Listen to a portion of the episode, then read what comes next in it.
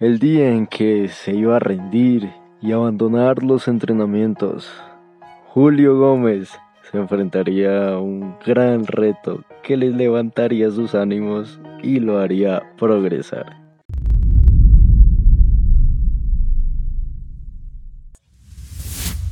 Método Vivimos una época de mediocridad. La gente ya perdió la esperanza. A muchos les cuesta trabajo creer que poseen cosas extraordinarias como muchos otros. Y esa tristeza que sientes todas las mañanas, creo que sepa que la sientes. Tal vez no estás haciendo lo que deberías estar haciendo.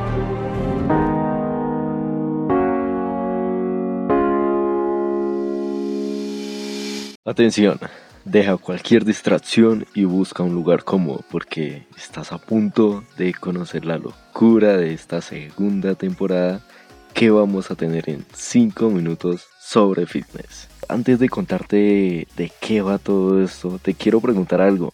¿Te gustan las historias? Pues te presento historias sobre fitness. Este es un concepto que me ha parecido muy interesante pues reúne las claves, tips y aprendizajes que veníamos comentando en episodios anteriores sobre el fitness, pero en este caso están reunidos en una historia corta, precisa y sobre todo entretenida. ¿Para qué? Pues para que aprendas mientras te diviertes. Julio, Julio un excelente tipo que conocí en el gimnasio de la Javeriana. Solíamos entrenar una vez por semana porque nuestros horarios no coincidían. Pero cuando llegaba ese día los entrenamientos no eran lo típico. Pues coincidimos en una etapa en la que nos encontrábamos mejorando nuestra fuerza. Todo iba bien hasta que aquella rutina en la que todo parecía tornarse oscuro, pues se sentían ya unos aires de estancamiento y frustración, cambió estrepitosamente por un comentario de Julio. Lo que pasó ese día sería una gran lección para sacudirnos el sudor y seguir con nuestros objetivos deportivos. Eran las 5 de la tarde de aquel día, Julio y yo nos encontrábamos en pleno inicio de la sesión de peso muerto que nos esperaba impaciente. Con la motivación a tope como Dios manda, nos disponíamos a hacer la primera serie de aquel ejercicio.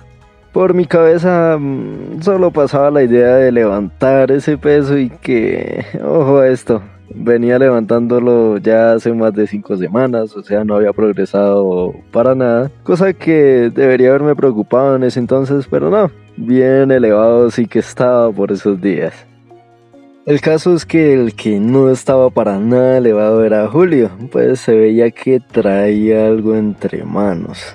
Y justo no se tardó para nada en hacérmelo saber.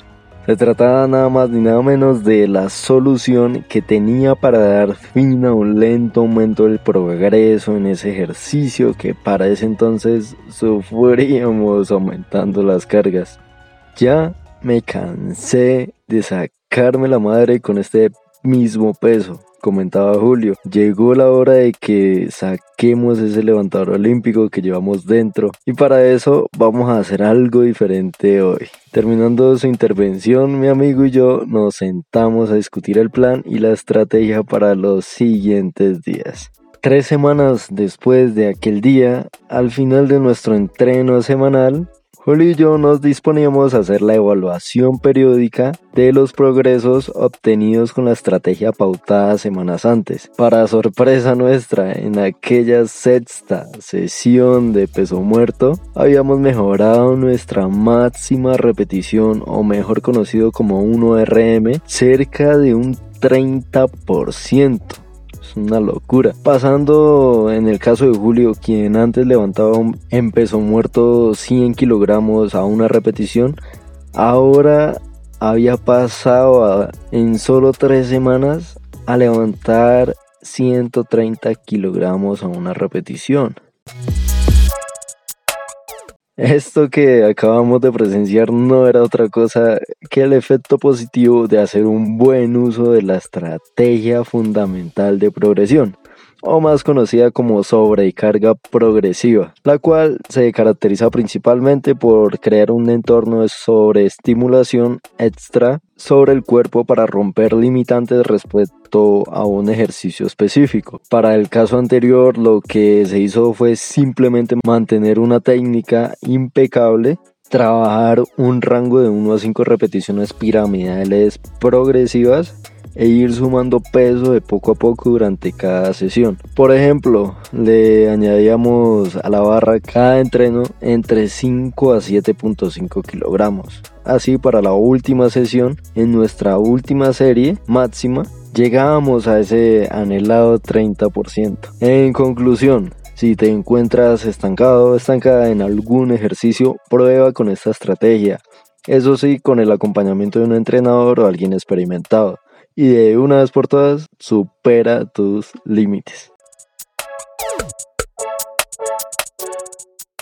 Una última cosa, recuerda seguirme en mis redes sociales, estoy en Instagram como juanburbano.entrenador y en Facebook como 5 minutos sobre fitness. Así que pon en práctica los aprendizajes de hoy y obtén los resultados que tanto deseas